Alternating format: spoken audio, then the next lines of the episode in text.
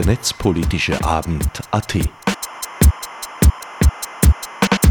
Keynotes, Kommentare, Diskussionen zu Themen und Fragestellungen der digitalen Gesellschaft.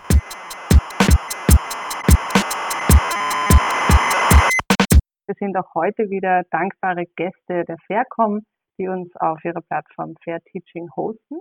Wir haben ein sehr spannendes Programm, äh, durch das ich, Katja Meyer, Institut für Wissenschaft und Technikforschung der Universität Wien, Sie euch heute führen darf. Äh, ich werde unterstützt von meiner Kollegin Sophie Kronberger, auch hier bei mir am Institut tätig.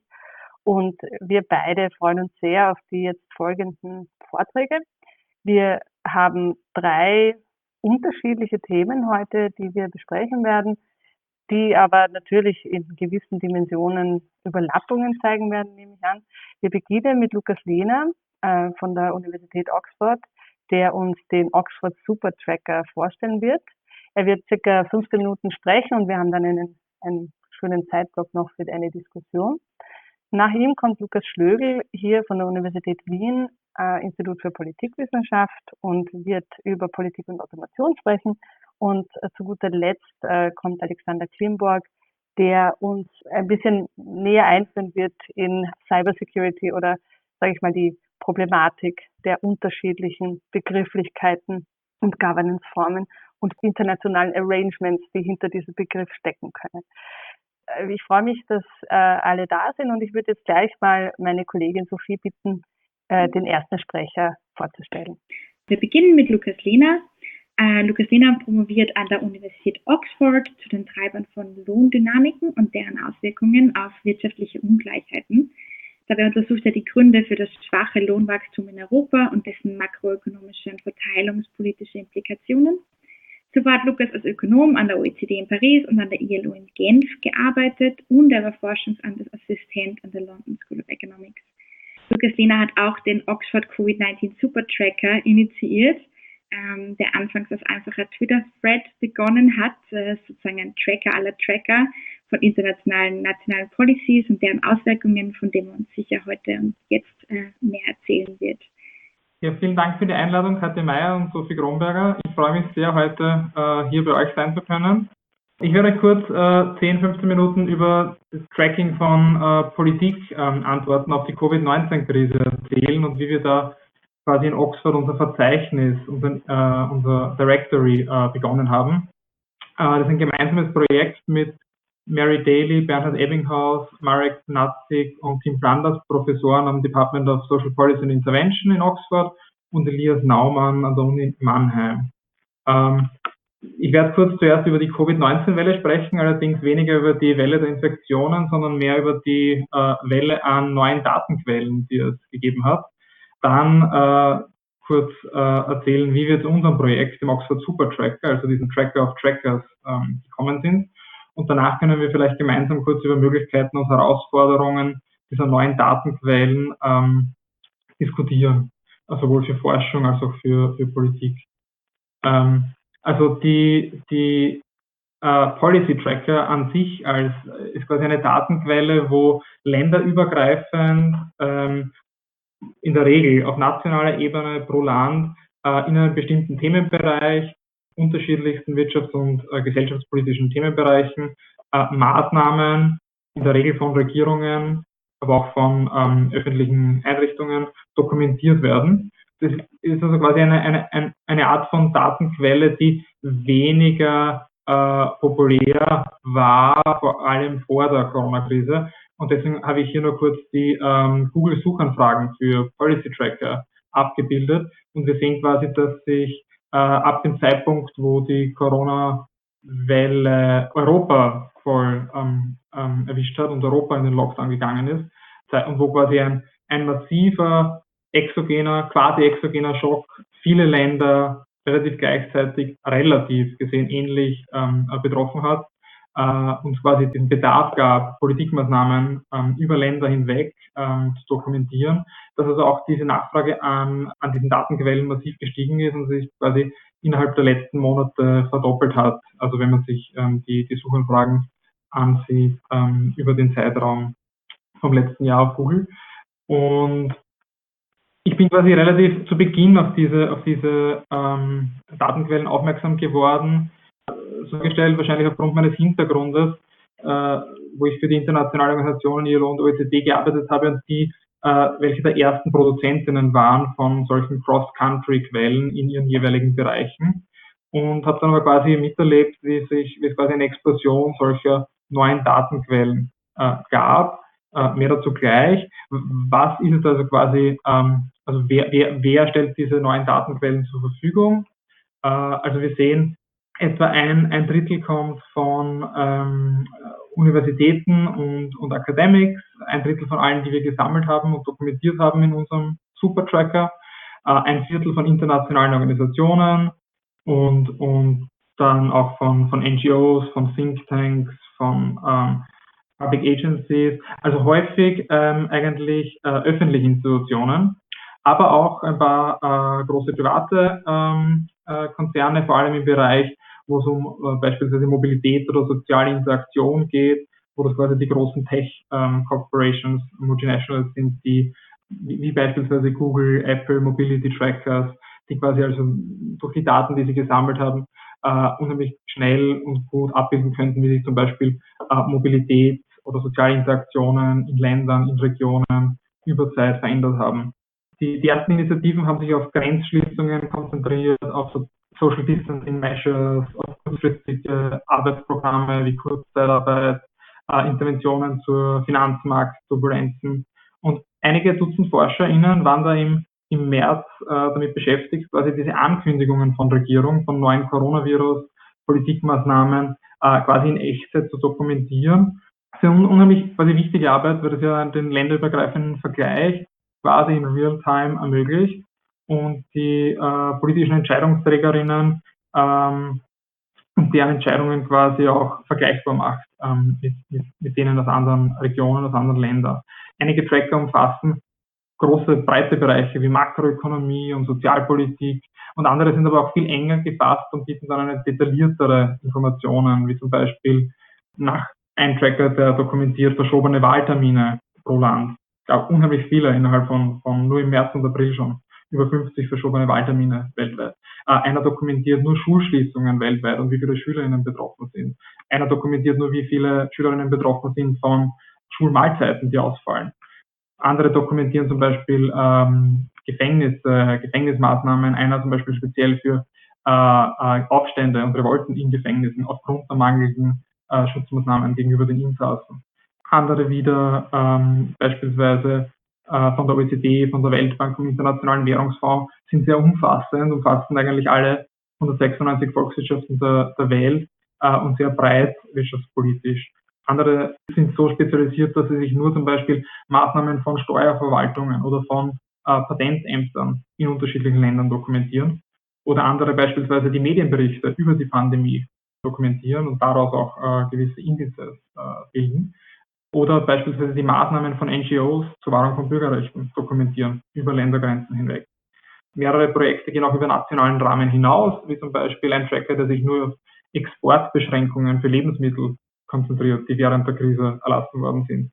Oder ein Tracker, der verfolgt, wie äh, gesamteuropäische Solidarität mit unterschiedlichen Maßnahmen über diplomatische Beziehungen, über Hilfe zwischen den Ländern ähm, also was passiert ist und der quasi Flows von einem Land in ein anderes äh, jeweils trackt. Unterschiedliche Tracker zu Kriegen, zu Waffenstillständen oder auch nur zu ähm, ähm, Projekten der Weltbank im Zuge der Covid-Krise oder äh, philanthropische Projekte von privaten Geldgebern. Der trackt dann Geldflüsse, Beträge ähm, und Empfänger von den jeweiligen Spenden. Zusätzlich zu diesen, äh, zu all diesen äh, Policy Trackers haben wir dann auch ähm, begonnen, Surveys zu sammeln. Also, also quasi auch äh, also Population Surveys, Umfragen äh, im Kontext der Corona-Krise erstellt worden sind. Zuallererst im Internet über Snowballing, wo quasi jeder damit teilnehmen konnte und danach auch äh, qualitativ äh, hochwertige Surveys, die bereits bestehen, also die bereits ein bestehendes Panel haben, die begonnen haben, Fragen zur Corona-Krise zu inkludieren, ähm, dieses weiterzuführen in, in, in Wien zum Beispiel, an der, Uni Wien, das äh, Austrian Corona Panel ähm, ist eines, das wir, das wir ähm, im Directory haben. Ähm, und Elias Naumann von Uni Mannheim ähm, ähm, editet die, die Survey Collection. Ähm, und die haben wir gegliedert eben in Probability Sampling, Quota Sampling und Snowballing anhand der unterschiedlichen äh, Samplabilitätskriterien. Welcher Raum wird geografisch abgedeckt? Äh, also wir sehen eigentlich, äh, dass über die Hälfte der Tracker die gesamte Welt abdecken. Äh, und danach folgt ein, ein klarer westlicher Fokus von OECD-Ländern, von Europaländern, äh, europäischen Ländern. Man muss aber auch dazu sagen, dass wir eigentlich nur englische Quellen tracken. Ähm, also das ist natürlich das ist kein ganz umfassendes Bild. Und die Tracker, die es gibt, die auf einzelne Länder fokussiert sind, dann häufig subnational gehen und den Unterschied zwischen unterschiedlichen Regionen dokumentieren in Politikmaßnahmen, die sind sehr, sehr häufig auf die USA alleine konzentriert. Äh, wenige, die das für europäische Länder machen. Was ist jetzt also äh, der Oxford Supertracker und, und wie haben wir damit begonnen? Wir haben also alle diese äh, Quellen äh, gesammelt und strukturiert nach Politikfeldern, nach Ländern, die inkludiert sind, nach Datenformat, AutorInnen und so weiter. Und es wurde schon kurz erwähnt, quasi die, die Entstehungsgeschichte, die vielleicht auch eine, eine interessante ist, äh, wo ich quasi einfach eines Morgens äh, vier Policy Tracker auf Twitter geteilt habe. Das war im März zu sozialpolitischen Sammlungen der OECD, der Weltbank, eben die ersten, die, die mir untergekommen sind. Und innerhalb weniger Tage ist das quasi, äh, sind unheimlich viele Vorschläge über Twitter gekommen von Usern, wo ich quasi Dutzende weitere Quellen in diesem Thread gelistet habe. Äh, und über mehrere Wochen hinweg ist diese Sammlung auf über 100 Quellen gewachsen, woraufhin ich die dann einfach, weil es unübersichtlich geworden ist, auf eine statische GitHub-Page verschoben habe, nachdem ich gegliedert habe. Und eigentlich dachte ich, die Sammlung und das Projekt sei damit abgeschlossen. Und innerhalb weniger Woche wurde diese Seite dann aber aus 120 Ländern der Welt aufgerufen und ich habe E-Mails von allen Kontinenten bekommen, wo Personen neue Quellen vorgeschlagen haben oder eben gefragt haben, äh, welche Datenquellen zu empfehlen sind und, wo sie eben nach bestimmten Themen gesucht haben. Und deswegen haben wir uns dann entschlossen, äh, an der Uni Oxford im Frühjahr das Projekt ähm, Sozialpolitik-Department zu starten und haben im Rahmen der Vorbereitung dieser Supertracker-Website dieses Tools auch ein Webinar mit Vertreterinnen OECD, äh, Weltbank, ILO und so weiter organisiert, um die Produzentinnen der relevantesten Tracker äh, mit einzubeziehen, mit denen quasi zu diskutieren, wie man die Sammlung am besten strukturieren und aufbauen kann. Und, also was quasi die, die Konklusion von der Geschichte ist, das äh, Potenzial von Schwarmintelligenz durch soziale Medien ist äh, mir sehr eindrücklich äh, vor Augen geführt worden. Und äh, wo quasi viele Mitwirkende diese öffentliche Sammlung als öffentliches Gut aufgebaut haben und ähm, durch das mit, mit Einbeziehen von Mitwirkenden äh, konnten wir diese Sammlung quasi innerhalb von sehr kurzer Zeit sehr viele Quellen sammeln, kategorisieren und ähm, sich das quasi via Mundpropaganda verbreitet. Was bedeutet das jetzt also, diese Sammlung und diese Quellen? Äh, zum einen ist ein, ein Vorteil von, diesen, von dieser Unzahl an Policy Trackers, dass es ermöglicht auch eine gewisse Vergleichbarkeit von Informationen verschiedener Quellen, was die Qualität erhöht sie werden, können genutzt, werden genutzt in der Regel von ähm, WissenschaftlerInnen, genauso wie von Policy Analysts, die quasi ähm, gewisse Hintergrunddokumente im, in der Administration, in, in der Bürokratie aufbereiten. Einige äh, Policy Tracker haben auch eine zeitliche Dimension, die also gerade für Forschung quasi experimentelle Designs ermöglicht.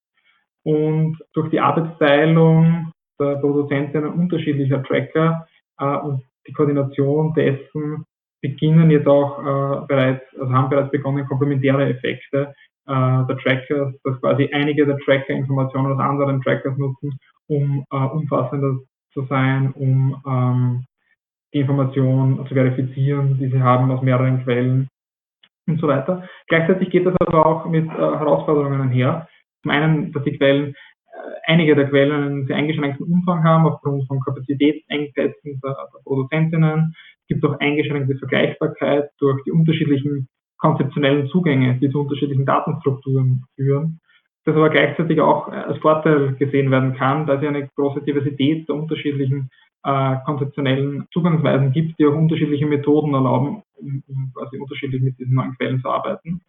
Und Koordinierung kann im fortgeschrittenen Stadium, wo wir uns darum bemühen, auch ineffektiv sein, wenn bereits viel Arbeit in eine gewisse Datenstruktur hineingeflossen ist. Und äh, die, die Bewertungs-, also man kann damit heute bereits sehr gut die Variation in Politiken zwischen Ländern und Regionen dokumentieren. viel, viel schwieriger und begrenzter ist die Möglichkeit, die Auswirkungen der jeweiligen Politiken auf soziale Outcomes festzustellen, dass es noch eine, eine, eine mangelnde aktuelle Daten gibt zu Einzel- oder Haushaltspanelen. Was haben wir als nächstes vor? Also wir werden den, über die nächsten Monate die Sammlung erweitern. Ja, bereits ein paar Dutzend neue Quellen, die wir eigentlich noch inkludieren müssen und das in den nächsten, über die nächsten Monate werden. Äh, es ist quasi auch interaktiv, wo immer quasi, wenn, wenn, wenn jemand äh, von euch eine Quelle kennt, die wir nicht inkludiert haben, die man uns einfach per Google Form senden kann, äh, damit wir die aufnehmen.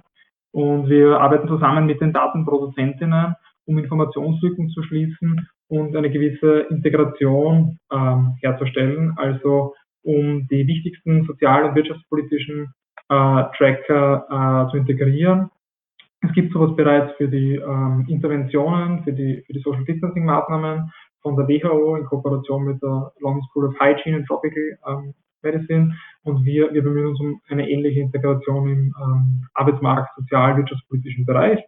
Äh, und äh, ein, ein weiterer Punkt ist, dass wir womöglich äh, direkte ähm, API-Zugangscode äh, auf, auf, auf den Supertracker stellen wollen, damit man gleich äh, gewisse Bulk-Downloads von unterschiedlichen Quellen ähm, ähm, durchführen kann.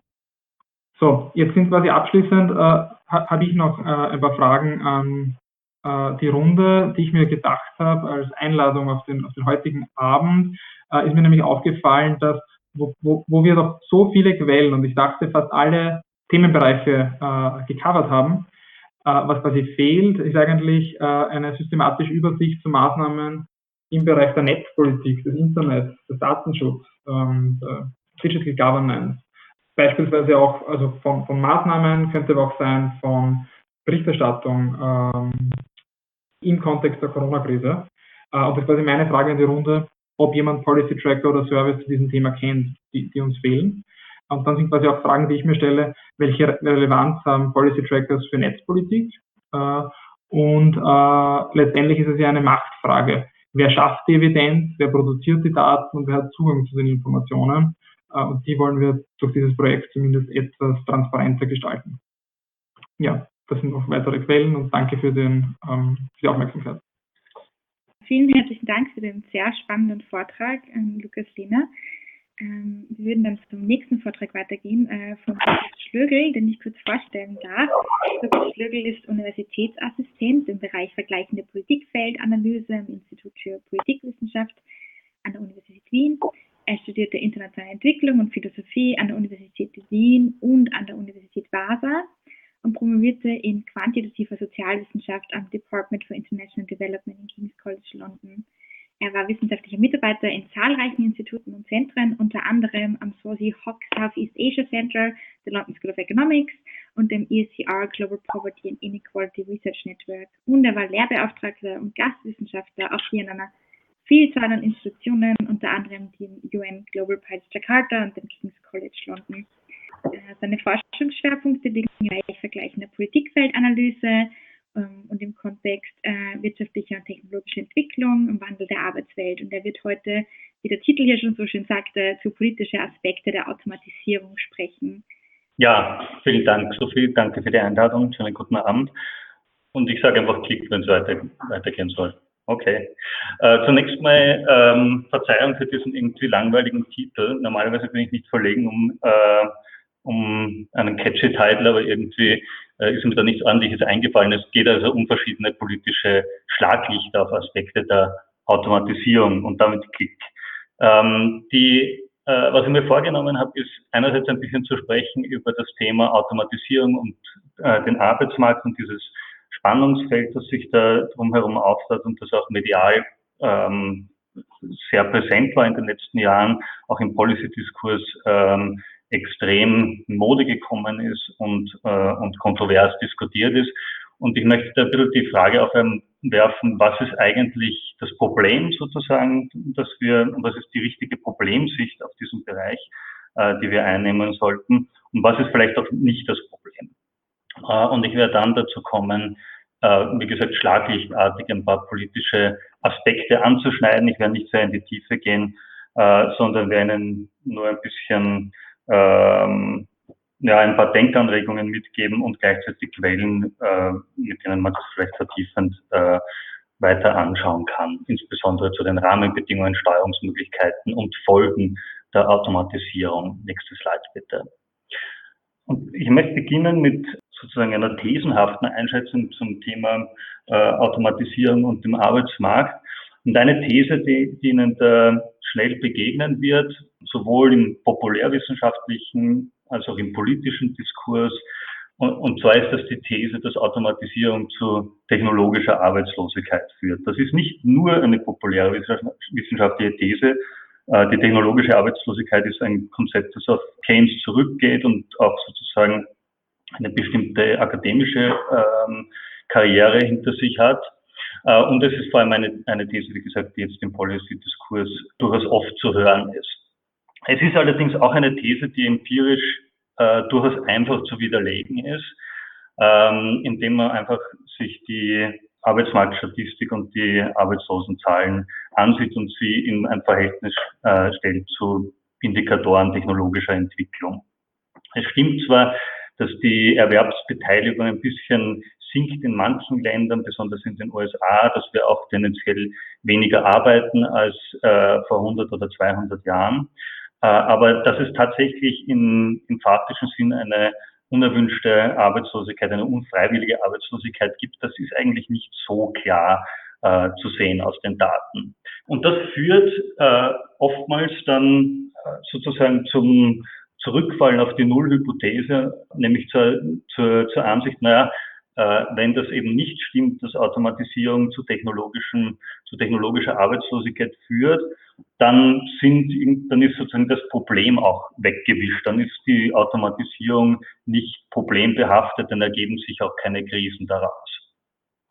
Äh, und genau diesen Zugang möchte ich äh, nicht propagieren, sondern nächstes Slide möchte vorschlagen, dass eben nicht die technologische Arbeitslosigkeit per se im Vordergrund unserer Problemsicht stehen sollte, sondern eine Art von neuem Strukturwandel, der mit der Automatisierung einhergeht und der seine eigenen Probleme wiederum äh, schafft und wo aber die Problembekämpfung, Problembehebung, Prävention gar nicht so leicht zu konzipieren äh, ist. Also das waren die äh, Eingangsthesen zum Thema Automatisierung und Arbeitsmarkt. Grundsätzlich ist das eine sehr alte Debatte. Äh, wenn wir in die wissenschaftliche Literatur, in die theoretische Literatur hineinschauen, dann kommen wir äh, schnell zum Ergebnis, dass uns diese Beschäftigung mit der Mechanisierung zunächst einmal, dann mit der Elektrifizierung, mit der ähm, Computerisierung, Fließbandarbeit, ähm, Roboterisierung, Industrie 4.0 und so weiter, den verschiedenen Iterationen technischen Iterationen der industriellen Revolution, dass uns das eigentlich schon seit wahrscheinlich 200 Jahren oder sogar länger beschäftigt. Ich habe auf diese Folie nur so ein paar Quellen geworfen und im Grunde genommen seit Beginn dieser Debatte äh, teilt sich das in ein vereinfacht gesagt optimistisches Camp, das sagt, naja, im Grunde genommen sind disruptive Innovationen äh, und, und ähm, Wachstumsschwierigkeiten sozusagen einfach inhärent im modernen Wirtschaftswachstum. Denken Sie zum Beispiel an Schumpeters Rede von der kreativen Zerstörung. Aber das ist halt zu akzeptieren und im Großen und Ganzen bringt uns das eine Steigerung im Lebensstandard und Produktivitätsgewinne. Äh, Ganz exemplarisch wäre vielleicht auch das Solo-Modell zu nennen, wo angenommen wird, dass letztlich Kapital, Maschinen, Technologie und menschliche Arbeitskraft in irgendeiner Form komplementär zueinander sind, einander ergänzen und zu äh, einem höheren, produktiveren Output führen. Dem gegenüber stehen seit Anbeginn eher pessimistischere Sichtweisen, jedenfalls bei Karl Marx, aber nicht nur, auch in den ähm, eher bürgerlichen Teilen der klassischen Nationalökonomie, wie bei Ricardo zum Beispiel, finden wir Evidenz, dass die industrielle Revolution und ihre technologischen Aspekte da sehr kritisch eingeschätzt worden sind und dass dieses Spannungsverhältnis zwischen Maschinerie und Arbeit da als, als etwas eher äh, konfliktives und im Wettbewerb zueinander stehendes äh, gesehen worden ist. Konkret habe ich da zum Beispiel aus, äh, aus dem Kapital ein paar in dem Fall englischsprachige Zitate herausgenommen. So schreibt Marx von den Automatic Factories, wo die Arbeiterinnen und Arbeiter sozusagen zum Anhang der Maschine werden und irgendwie degradiert werden im Arbeitsprozess und äh, wo Marx auch äh, behauptet, dass insgesamt dieser äh, dieser Prozess zu einer Art Überbevölkerung oder Überschussbevölkerung führt, äh, einer industriellen Re äh, Reservearmee, wie er es dann genannt hat, in einer sozusagen militärischen Metapher. Weil die Maschinen sozusagen die Arbeit verdrängen, ist dann im Hintergrund immer diese Reservearmee zu denken, die es verhindert, dass der Faktor Arbeit zum Beispiel Löhne äh, steigern kann oder ähm, Verbesserungen der Arbeitsqualität erreichen kann. Das ist also das optimistische versus das pessimistische Lager und es kulminiert irgendwie auch in der, in der Frage dieses äh, Arbeitskräfteüberangebots. Jetzt ist die Frage, und das ist eine äh, Frage, die ich mir besonders in einem neuen Buch gestellt habe, das ich äh, dieses Jahr gemeinsam mit Andy Sumner publiziert habe. Jetzt ist die Frage, ist dieses, diese Arbeitskräfteüberangebotstheorie noch gültig? Kann man damit noch was anfangen? Wie kann man sich produktiv damit auseinandersetzen? Und wir sind zunächst einmal zu der Ansicht gelangt, dass interessanterweise eines der wesentlichsten wirtschaftlichen Entwicklungsmodelle äh, im 20. Jahrhundert, nämlich das von W. Arthur Lewis, Nobelpreisträger, dass das dort eine, eine ganz wesentliche Rolle spielt, und zwar in einem positiven Sinn interessanterweise. Äh, Arthur Lewis hat die Überlegung angestellt, dass die Wirtschaft in Wahrheit aus zwei Sektoren besteht, nämlich aus einem traditionellen Sektor, das genannt, oder ländlichen Sektor oder vielleicht auch landwirtschaftlichen Sektor und einem, was er modernen Sektor genannt hat, einem städtischen, industriellen, kapitalistischen Sektor. Äh, und er hat sich vorgestellt, dass dieser ländliche Sektor durch eben eine, ein Arbeitskräfteüberangebot gekennzeichnet ist. Denken Sie zum Beispiel an, äh, an China vor 30, äh, 40 Jahren. Äh, und er hat gesagt, dieses Überangebot, das dort eigentlich nicht wirklich produktiv ist, bedeutet aber, dass sozusagen Arbeitsressourcen äh, zur Verfügung stehen für die Entwicklung dieses modernen Sektors, der immer daraus ziehen kann, sozusagen. Und er hat dann so ein Labor Exchange Modell äh, vorgestellt, äh, wo die sozusagen aus dem einen in den anderen Sektor hinüberwechseln und diese ganze Maschinerie läuft nur deshalb so gut, dieser Modernisierungsmotor, weil es eben unlimited supplies of labor gibt, weil dieses Arbeitskräftereservoir irgendwo da ist, das zunächst unproduktiv ist. Und wir haben gesagt, das ist interessant, weil diese unlimited supplies of labor ähm, gibt es auch im Zeitalter der Automatisierung. Nur haben wir sozusagen nicht mehr die klassische industrielle Reservearmee, sondern wir haben gewissermaßen eine Roboter-Reservearmee, die uns eben auch Unlimited Supplies of Labor zur Verfügung stellt.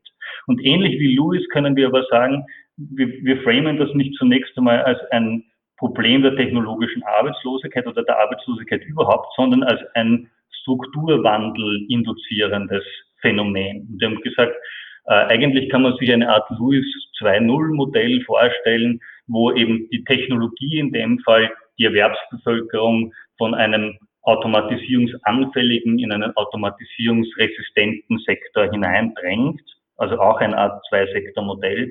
Und dieses, äh, dieser automatisierungsresistente Sektor, haben wir gesagt, ist hauptsächlich der Dienstleistungssektor, äh, was auf empirischen Beständen beruht. Äh, und was sind die Folgen davon? Das, es ist eine Art sozusagen neuer Strukturwandel. Es ist zum Teil auch, besonders mit Blick auf den globalen Süden, eine Art von Strukturwandel, wo dieser Labor Exchange direkt aus dem, äh, aus dem landwirtschaftlichen in den Dienstleistungssektor hineingeht und sozusagen den Industriesektor ein bisschen überspringt. Die Folge sind, äh, behaupten wir zumindest in dem Buch, eine Art Erwerbsdeindustrialisierung, neue Formen ökonomischer Ungleichheit und vielleicht auch das Aufkeimen schlechter Servicejobs. Also das, äh, das, das Buch Disruptive Development heißt, es ist Open Access äh, im, im Internet verfügbar, beschäftigt sich also mit diesem Automatisierungsproblem mit ganz besonderem Blick auf Mittel- und Niedrigeinkommensländer. Und wir behaupten in dem Buch, dass sich sozusagen für diese Länder eine ganz besondere Herausforderung und Problematik aus der Automatisierung ergibt. Und das ist keine Problematik der Arbeitslosigkeit. Worin besteht die äh, Problematik? Wir behaupten, dass einerseits diese Länder stark spezialisiert äh, in äh, arbeitsintensiven Branchen sind, die über einen Niedriglohnvorteil konkurrieren, auch mit uns konkurrieren, mit der westlichen Welt konkurrieren, über Offshoring und über Konkurrenz sozusagen im Rahmen der internationalen Arbeitsteilung. Und die Automatisierung greift genau diesen Niedriglohnvorteil an, sozusagen. Sie schafft gleichzeitig auch immer mehr automatisierbare Arbeit im globalen Süden, wo ohnehin schon äh, relativ viel automatisierbare Arbeit existiert. Ich werde dazu noch eine, eine Folie zeigen. Das Ganze führt zu einem Art Großszenario, wo man sagt, die neue roboterisierbare oder automatisierte Ökonomie konkurriert eben mit diesem Modell der, der Niedriglohnproduktion im globalen Süden. Und möglicherweise gibt es eine Art Reshoring der früher ausgelagerten äh, Tätigkeiten in diese, diese Länder. Gleichzeitig sind das Länder, die relativ geringe Umverteilungskapazität staatlicher Art haben und wo auch die Bildungsstruktur eine ganz andere ist. Und wir fassen das Ganze in, in dem Konzept so des Disrupted äh, Development zusammen. Ich möchte nur ein paar Slides kurz äh, empirischer Art zeigen, es hat in den letzten Jahren viele, viel wissenschaftliche Forschungsschätzungen gegeben zum Anteil automatisierbarer Arbeit in verschiedenen Volkswirtschaften. Und die sind alle sozusagen mit with a grain of salt zu nehmen. Und man sieht, dass die Schätzungen da erheblich auseinandergehen. Links sehen Sie da zum Beispiel von McKinsey Global Institute vor ein paar Jahren eine Schätzung für verschiedene Länder. Ich habe Malaysia herausgestrichen, wo Malaysia die Arbeits äh, die Erwerbsbevölkerung 50 Prozent äh, automatisierbar eingeschätzt wird. Auf der rechten Seite sehen Sie Schätzungen der Weltbank, äh, die sagt im Jahr davor mit einem ähnlichen Modell eigentlich wie MGI, dass Malaysia ungefähr 70 Prozent automatisierbare Arbeit hat. Also die, die Schätzungen gehen relativ drastisch auseinander und man, man könnte in eine Art sozusagen Totalskeptizismus verfallen. Was aber interessant ist, ist, dass wenn man diese ähm, Schätzungen gegen äh, das Bruttonationaleinkommen zum Beispiel stellt oder auch gegen die Sektorverteilung äh, der, der Erwerbsstruktur, dass in beiden Fällen sozusagen ein, ein Muster sich zeigt, dass ärmere Länder wesentlich stärker von der Automatisierung betroffen sind. Ich könnte noch über einige plastischere oder anschaulichere Beispiele reden, wo Automatisierung entweder aktuell passiert oder wo Prototypen diskutiert werden, die genau die Produktionsstruktur dieser Länder im Kern angreift, zum Beispiel automatisierte Textilproduktion. Äh, was sehr interessant ist, ist, dass diese Länder äh, einen starken also Nachteil sozusagen oder Rückstand im Bereich Skills Development haben. Also wenn Sie sich zum Beispiel anschauen, die äh, Graduierungsraten im Tertiärbereich, äh, wie viele Leute mit einem Universitätshochschulabschluss äh, ähm, in der Bevölkerung vorhanden sind, dann ist es in Südostasien zum Beispiel wesentlich äh, geringer als im, im OECD-Durchschnitt. In Indonesien sind das vielleicht 25 Prozent der, der erwachsenen Bevölkerung. Im OECD-Schnitt sind das mittlerweile ca. 70 Prozent, äh, die zumindest einen äh, niedrigeren Hochschulabschluss haben. Ähm, und vor dem Hintergrund stellt sich ein bisschen die Frage, wie, wie realistisch ist sozusagen dieses Paradigma, dass man gegen die äh, oder mit diesem Strukturwandel nur via äh, Bildungsmaßnahmen zurechtkommt. Ein anderes Problem, das ich auf der nächsten Slide noch kurz zu sehen ist, ist auch, dass die demografische Struktur eine ganz andere ist in Entwicklungsländern als in der Hocheinkommenswelt. Insbesondere brauchen wir sozusagen Jobs für die jungen Kohorten, während in äh, Hocheinkommensländern das Problem genau umgekehrtes ist, äh, wo sozusagen die Automatisierung eigentlich ein wünschbares Resultat ist, weil die Bevölkerung ohnehin äh, überaltert ist auf gewisse Art und Weise. Einerseits ähm, wirkt sozusagen dieser, dieser technologisch induzierte Strukturwandel häufig so, ähm, als wäre die Natur gegeben und, und würde uns über, überrollen. Was wir in dem Buch auch sehr stark zeigen, ist, dass die ähm, dieser technologische Wandel stark politischen, in politische Rahmenbedingungen eingebettet ist und dass sie sozusagen auch gegen den Widerstand der Gesellschaft Automatisierung grundsätzlich nicht, äh, nicht durchführbar oder erzwingbar ist.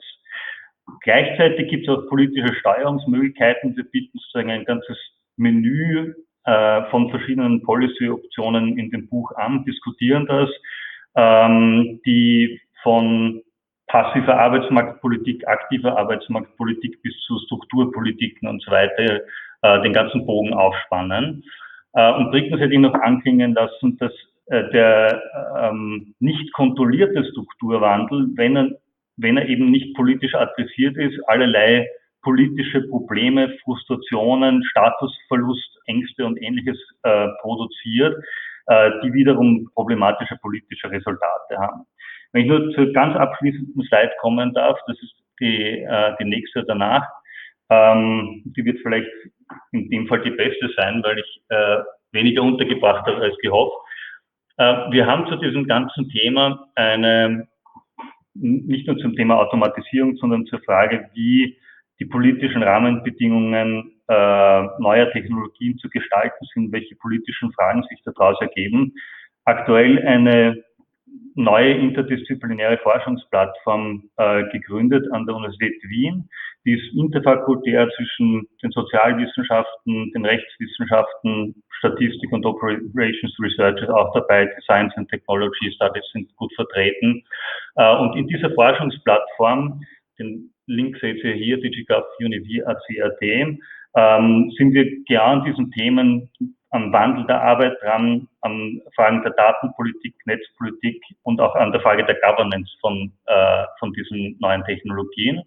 Seit, glaube ich, letzter Woche haben wir auch einen Twitter-Account, den Sie folgen können, digigov-univ.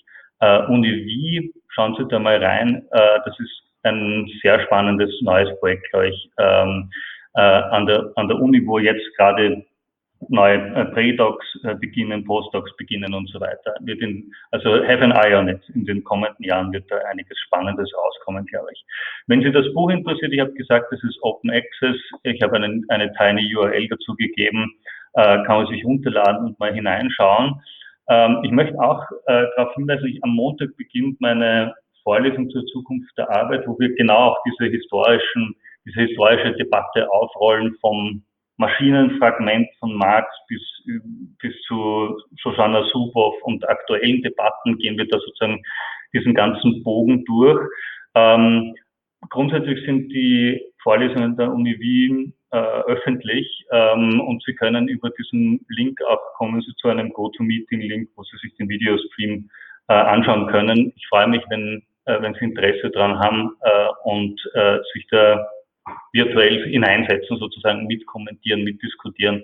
Äh, das wird, äh, richtet sich nicht nur an Politologinnen, sondern ist sozusagen breit, äh, an ein breites ähm, interdisziplinäres Publikum gerichtet. Und damit bin ich schon Punkt, sorry für das, fürs Überziehen. Nein, kein Problem. Es war, ist, glaube ich, sehr interessant. Es ist ein, äh, eben ein Thema, das man wahrscheinlich immer in einen historischen Kontext setzen muss, damit man überhaupt versteht, womit man es heute zu tun hat wenn man über, nur über Digitalisierung spricht, verkappt man wahrscheinlich äh, die ganze Bandbreite, die hier mitgedacht werden muss, sehr stark. Wir sind jetzt schon sehr bei der Zeit. Es äh, ist jetzt auch aus im Chat äh, keine Frage direkt gekommen.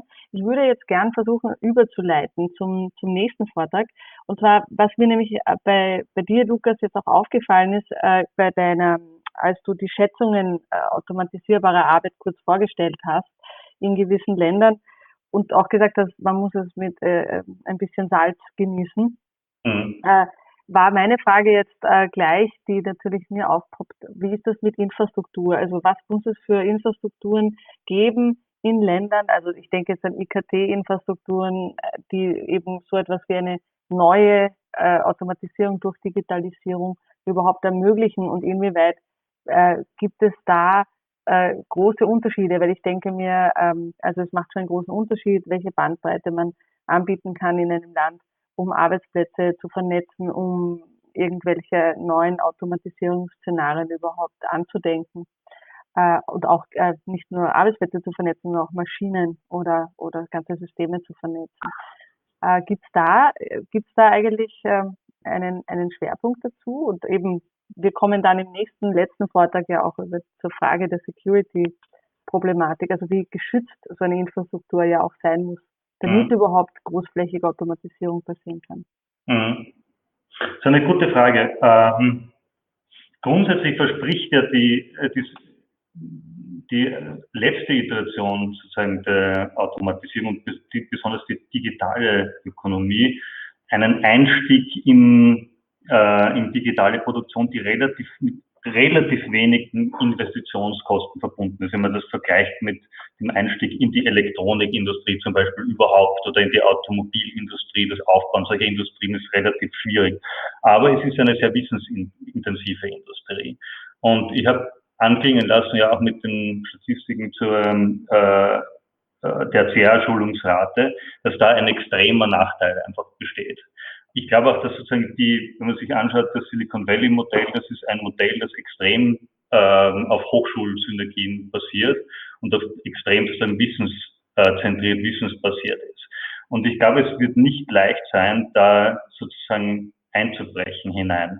Andererseits sehen wir, dass sich digitale Plattformen extrem verbreiten, aber nicht nur in einem positiven Sinn. Also ich, man sieht zum Beispiel auch gerade auch mit diesem was ich angesprochen habe, schlechten Service-Sektor, ein Aufpoppen, ein totales Aufpoppen und Aufblasen der Gig-Economy in vielen Entwicklungsländern, wo, sich dann ähm, zum Beispiel Taxi-Businesses oder Gojeks und ähnliches extrem verbreiten. Äh, und das ist, glaube ich, zum Teil eben auf diese mangelnde äh, Absorptionskapazität des Dienstleistungsbereichs zurückzuführen. Das wirkt irgendwie auf den ersten Blick shiny und digital und, und toll und es ist irgendwie Smartphone gesteuert, aber es ist in Wahrheit sehr prekär, nicht gut äh, in Arbeitsregulation eingebettet und eine nicht besonders produktive Arbeit letztlich, äh, letztlich auch die Millionen von Menschen danach gehen. Vielen Dank nochmal an Lukas Schlügel für den Vortrag. Ähm, jetzt geht es weiter zu Alexander Klimburg. Ähm, Alexander Klimburg ist Direktor der Global Commission of Cyberspace Initiative, Direktor des Cyber Policy and Resilience Programm, ähm, die Hague Center for Strategic Studies. Und er ist außerdem zusätzlich Associate Fellow am Österreichischen Institut für Europa- und Sicherheitspolitik und war bis vor kurzem noch Senior Fellow am Atlantic Council und Fellow und Affiliate an der Harvard University. Neben seiner beratenden Tätigkeit für internationale Organisationen und zahlreiche Regierungen, inklusive der österreichischen, äh, im Bereich Cybersicherheit und Cyberkonflikte, hat er auch an internationalen zwischenstaatlichen Verhandlungen innerhalb der Europäischen Union und der OSZE in Europa teilgenommen und war Mitglied verschiedener nationaler, internationaler NATO- und EU-Politik-Arbeitsgruppen. Äh, in Österreich hat er auch an der IKT-Strategie sowie der Cybersicherheitsstrategie mitgearbeitet und sein letztes Buch The Darkening Web, The War for Cyberspace wurde bei Penguin Press veröffentlicht. Der Vortrag heute ist äh, zum Thema Pick Your Cyber, worauf ich persönlich schon sehr gespannt bin. Alexander? Ja, hallo, danke. Äh, danke für die Einladung und äh, ich finde diese Gespräche außerordentlich wichtig und ich freue mich, dass ich fast beim 50. dabei sein kann. Ähm, hoffentlich nächstes Mal wird es wieder möglich sein, dass wir uns im MetaLab treffen. Äh, ich muss mich gleich dreifach entschuldigen. Erstens äh, reden wir heute nicht über die Cyberpandemie. Ähm, wenn Sie unsere Zeitungskommentar angeschaut haben, die wir damals verteilt haben, werden Sie sehen, dass es sehr spezifisch auf die sogenannte EU-Cyber-Sanktionen eingeht ähm, und sich dann auch auf die internationalen Cybersicherheitsgespräche innerhalb der UNO bezieht, das sich wiederum mit Völkerrechtsfragen und Fragen von Normen sich bezieht. Äh, und das alles hat mit einem, ein gänzlich mit einem anderen Thema zu tun und das ist eigentlich, was man unter Cyberkonflikt vorstellt. Ähm, als ich in Harvard unterrichtet habe, haben wir ungefähr vier oder fünf Einheiten gebraucht, bis wir überhaupt zum Punkt gekommen sind, dass wir über Cyberdiplomatie reden. Deswegen denke ich mal, wäre es vielleicht nicht so schlecht, wenn wir eher damit beginnen, mit einem Vortrag, das ich letztes Jahr an der Black Hat Konferenz in Las Vegas gehalten habe, sehr stark verkürzt. Und das ist ein Spiel. Und das Spiel ist Pick Your Cyber. Das hilft ein bisschen zu verstehen, was man unter Cyberkonflikt verstehen kann und wie das eigentlich dazu führt, dass es andere Zielsetzungen innerhalb des internationalen Sicherheitssystems gibt. Zweitens werden wir das Ganze auch auf, auf Englisch machen müssen. Also die anderen Vortragen haben das auch gemacht. Das wird bei mir leider auch nicht anders sein. Es ist sehr viel, ähm, es ist sehr schwer, die Begriffe zu übersetzen. Auch wird auch nicht oft gemacht. Äh, und drittens, wir müssen mal verstehen, dass es nicht einmal einen Konsens gibt, wie man das Wort Cybersecurity schreibt. Und deswegen ist es natürlich auch verständlich, dass wir nicht wirklich wissen, was es bedeutet. Also auf Englisch gibt es drei verschiedene Möglichkeiten, Cybersecurity zu schreiben. Die haben alle verschiedene Konnotationen und die haben natürlich auch teilweise auch andere äh, Zusammenhänge. Also wenn ich Cyber Security separat schreibe, dann impliziere ich zum Beispiel, dass es nur eine andere Form von Sicherheit ist. Wenn ich Cybersicherheit als ein Wort schreibe, dann impliziere ich, dass es was Neues ist. Dazu hängt zusammen, dass überhaupt Cyberspace gab es ja bis vor kurzem technisch und rechtlich gar nicht. Ja, Cyberspace wurde ja als Begriff wurde als Begriff eigentlich erfunden ähm, vom William Gibson in den 80er Jahren. Das Internet gibt es schon seit den eigentlich seit den 50er Jahren, aber Cyberspace gibt es erst seit den 80er Jahren. Aber jetzt gibt es Cyberspace sehr wohl rechtlich und technisch gesehen. Und man muss auch wirklich verstehen, wo das einzuordnen ist. Also Cyberspace ist nicht dasselbe wie das Internet, das ist viel größer. Ähm, und es bezieht sich nämlich auch auf verschiedene Ebenen, die auch immer voneinander getrennt betrachten sind. Wir haben die physische Ebene, die sich auf die Kabel bezieht, die logische Ebene, die sich auf Code bezieht, die Datenebene und schlussendlich die soziale Ebene, das eigentlich das Ganze, das Ganze eigentlich am Laufen hält. Und als, als jeder, der Pentesting oder Hacking macht, weiß, dass eigentlich alles spielt sich mehr oder minder in der sozialen Ebene ab. Wir wollen immer eine soziale Reaktion erzeugen, wenn wir was hacken. Und wenn wir durch die Datenebene oder die sogenannte logische Ebene eintauchen, dann ist es nur mehr oder minder ein, ein Detour. Die nächste Frage, dass man sich stellen muss, eigentlich eine der ersten Fragen, ist, was sind die historischen Analogien, ähm, wenn man Cyberkonflikt äh, als, als neues Paradigma analysieren will. Äh, also das ist sehr wichtig, vor allem wenn man eigentlich die Frage stellt, wie man das zum Beispiel in sein Rechtssystem oder sein Verständnis von Völkerrecht oder Kriegsvölkerrecht zum Beispiel integrieren möchte. Und es gibt also zum Beispiel die, die bezeichnen, die denken, der Cyberkonflikt so ungefähr ist, wie ungefähr die Einführung des Flugzeuges. Ähm, also das tut nur zusätzlich ein Faktor zur Kriegsführung dazugeben, ist aber nicht wirklich was ganz Neues. Dann gibt es die, die glauben, es ist ungefähr so wie die Einführung des Schießpulvers. Das wird eine, eine ganz große Unterschiede in unserer Kriegsführung ausmachen, aber das dauert Jahrhunderte und es wird sich auch entsprechend langsam erst abzeichnen. Und dann gibt es die, die glauben, dass Cyber mehr oder minder so wichtig ist wie die Einführung des Rades an sich. Also ein Paradigmenwechsel, das alle paar tausend Jahre zustande kommt und von dem ähm, wir noch sehr viel zu erwarten haben, wo wir gleich erst am Anfang stehen. Dann ist auch die Frage, was versteht man unter ein Cyber-Attack oder Cyber-Offensive? Es gibt da drei Kategorien mehr oder minder. Das eine sind mehr oder minder Kinetic Effects, also Cyberangriffe, die auch irgendwelche Folgewirkungen haben, also im technischen Sinne. Die können auf taktische Ebene sein, also die können militärische Operationen unterstützen. Die können auch strategische Operationen sein, also gegen kritische Infrastruktur gerichtet. Aber es gibt auch Definitionen von Cyberangriffen, die sich tatsächlich auf Datenraub, aber auch Datenspionage bezieht. Zum Beispiel, das ist bezeichnend, dass in Amerika, in amerikanischen offiziellen Dokumenten wird zum Beispiel ein Cyberspionageangriff nicht als Angriff tituliert, aber in meisten europäischen Dokumenten wird das sehr oft so gesehen. Und da gibt es als dritte Möglichkeit, überhaupt einen Cyberangriff als Informationsangriff zu sehen. Eigentlich ein Angriff, der sich eigentlich psychologisch abspielt und gar nicht technisch wichtig ist und vor allem Verhalten von, von den User beeinflussen soll. Genau damit zusammenhängt das auch genau, wie man sein Schlachtfeld eigentlich definiert. Ja.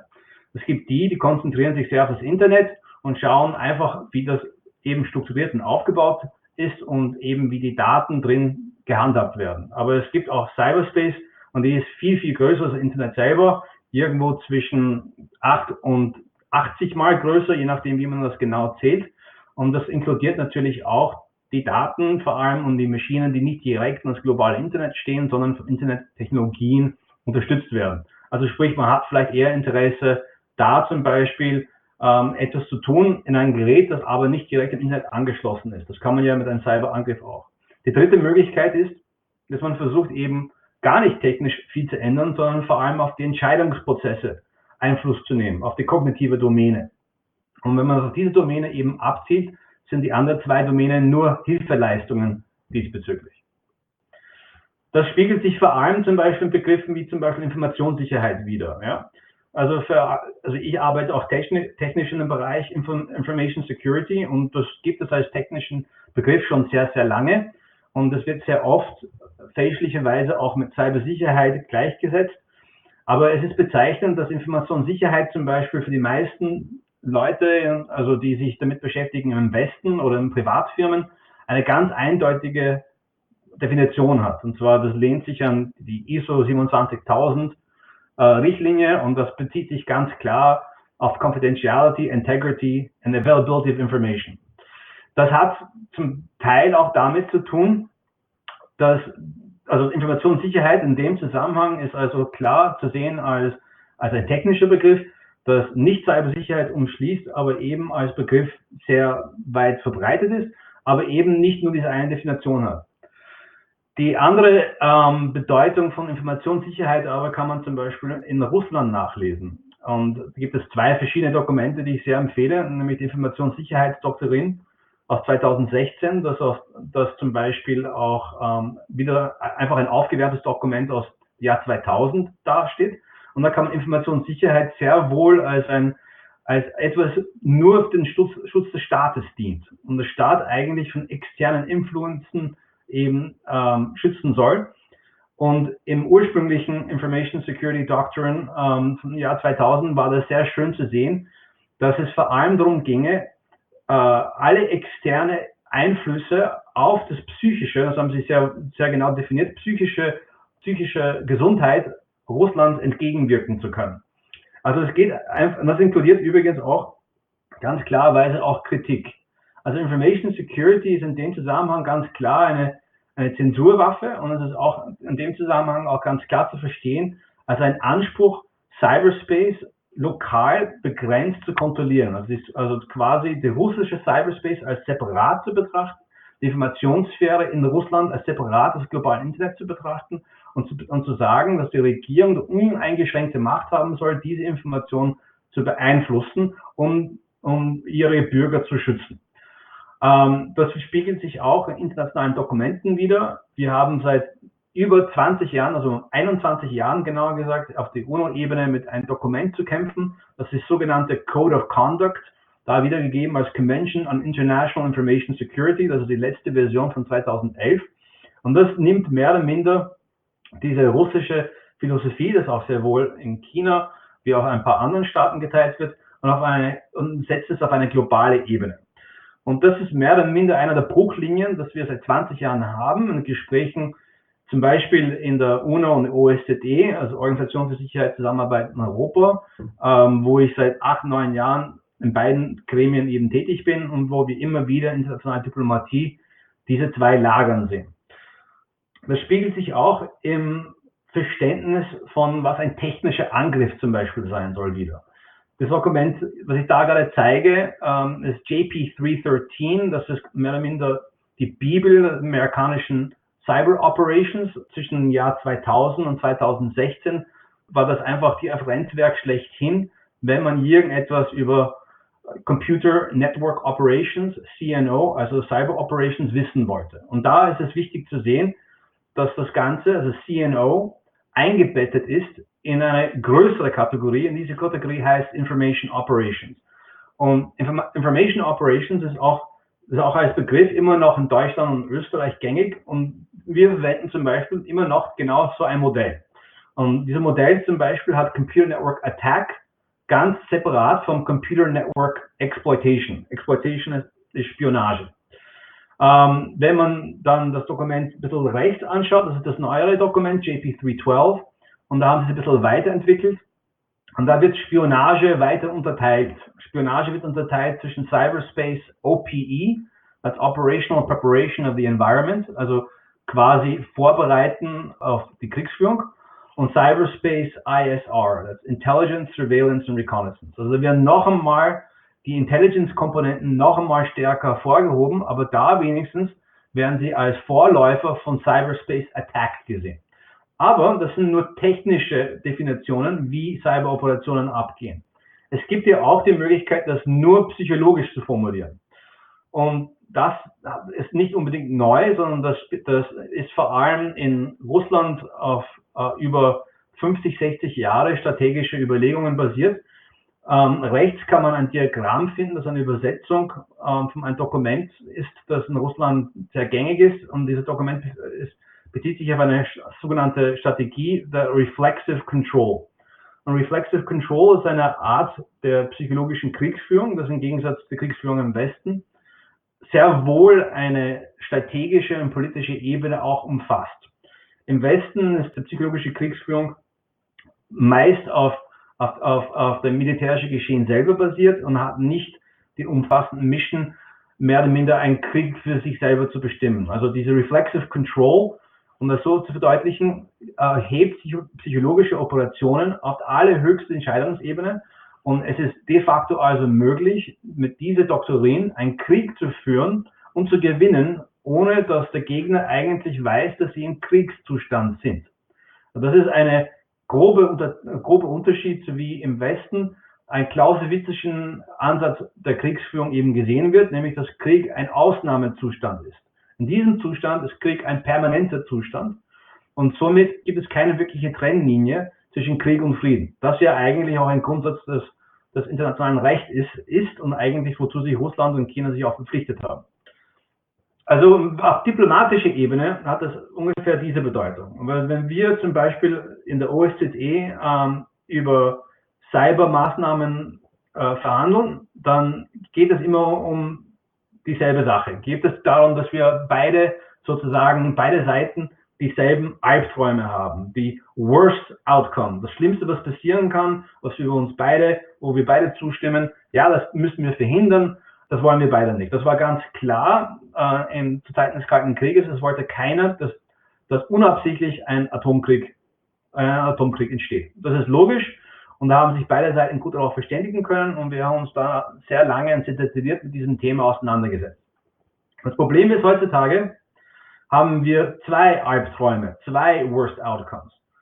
Äh, aus westlicher Sicht sind, reden wir immer ganz gern über Cyberkrieg und das Schlimmste Szenario ein sogenannter Cyberkrieg ist, wenn zum Beispiel die kritische Infrastruktur grundsätzlich zusammenbricht und wir sind irgendwo in der Steinzeit oder die, äh, oder die Eisenzeit, je nachdem, also wie, oder 1920er Jahren, je nachdem, wie pessimistisch man ist. Ja.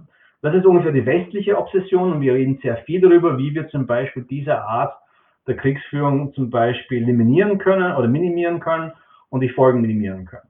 Aber für Staaten wie Russland und China ist Cyber War nicht das Schlimmste, was passieren kann, sondern Information War. Und sie haben keine Angst vor einer großflächige und Wochen andauernde Blackout. Sie haben Angst vor Regime Change, also für Regimewechsel, dass sie oft behaupten, von dem Ausland aus gesteuert wird, aber wo sie genau wissen, dass einfach oft selber eben durch ihre autoritäre Systeme eben getriggert wird.